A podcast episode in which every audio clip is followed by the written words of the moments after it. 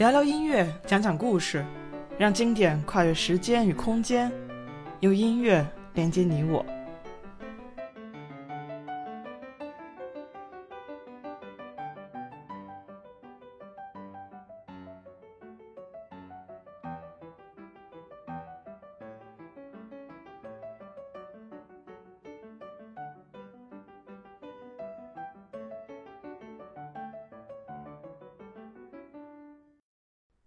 大家好，我是王一农，一名在德国的古典音乐从业者，欢迎收听一农音乐电台。今天要跟大家聊聊意大利作曲家普契尼的最后一部歌剧《图兰朵》。《图兰朵》是一部三幕歌剧，普契尼在世时未能完成全部的作品，在他去世以后，由弗兰克·阿尔法诺根据普契尼的草稿将全剧完成。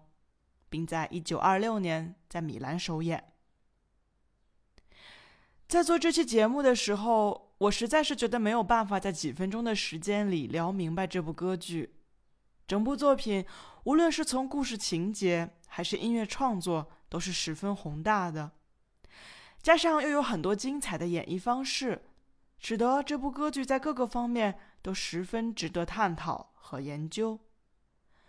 要是真全面的分析这部歌剧，恐怕也是今夜无人入眠的状态了。所以，我就从这部歌剧给我的感觉和印象说起吧。歌剧《图兰朵》的故事发生在对于西方国家来说十分遥远而神秘的中国。美丽冷酷的中国公主图兰朵，为前来求亲的各国王子们出了三个谜语，谁要是答对了。就可以迎娶公主，答错了就会被处死。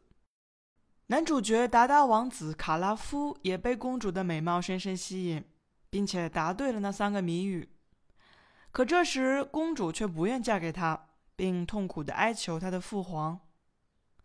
此时王子向公主提出了一个谜语：如果在日出前图兰朵能说出王子的名字，就可以处死他。图兰朵公主接受了这个猜谜的提议，皇帝也向众人宣告，希望王子在天亮时能成为他的驸马。剧情说到这儿，男主角就要唱出那首经典的《今夜无人入眠》了。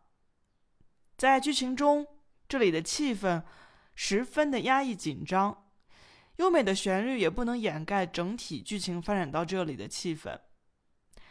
后来被拿到音乐会经常演唱的时候，这首咏叹调紧张的氛围就没有那么容易营造了。大家欣赏的是朗朗上口的旋律，还有男高音的嗓音。有同样音乐效果的，还有穿插在剧中的《茉莉花》的曲调。普契尼为了突出故事背景，在音乐创作中加入了民歌《茉莉花》的元素。柔美的曲调并没有减少整部作品的悲剧色彩，反而更加反衬出公主的冷酷和凶残。《图兰朵》这部歌剧是大团圆的结局，冷酷的公主被王子的热情所打动，最终嫁给了他。这是一个被续写的结局，这样的结局，我想应该更符合大众的期待和喜爱。普契尼的创作其实只停留在了王子的女仆柳儿为了保护他心爱的王子，不愿意说出他的名字而自杀的那一幕。很多人分析，根据普契尼对于整部歌剧的构思，以及他个人对于悲剧结尾的创作风格，这部歌剧就应该到此结束了。其实从序曲来看，大家就能感受到《图兰朵》这部歌剧是充满了痛苦和悲愤的。这里播放一小段序曲的开头，大家可以感受一下。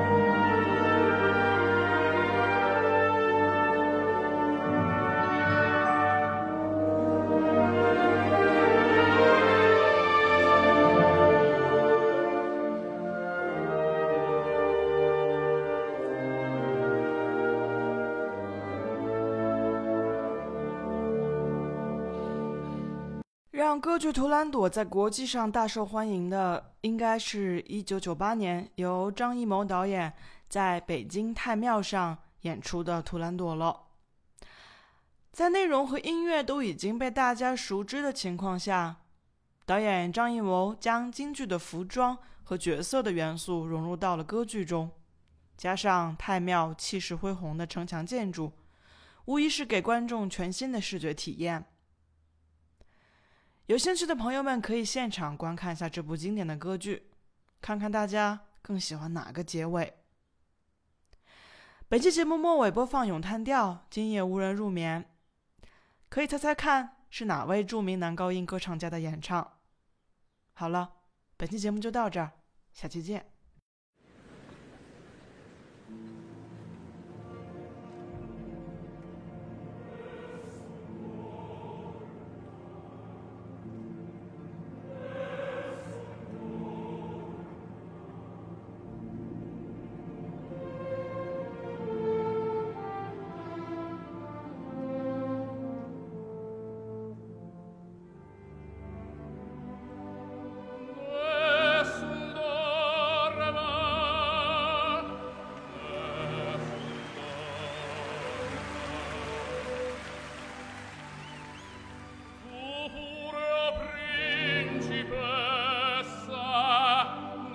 la tua fredda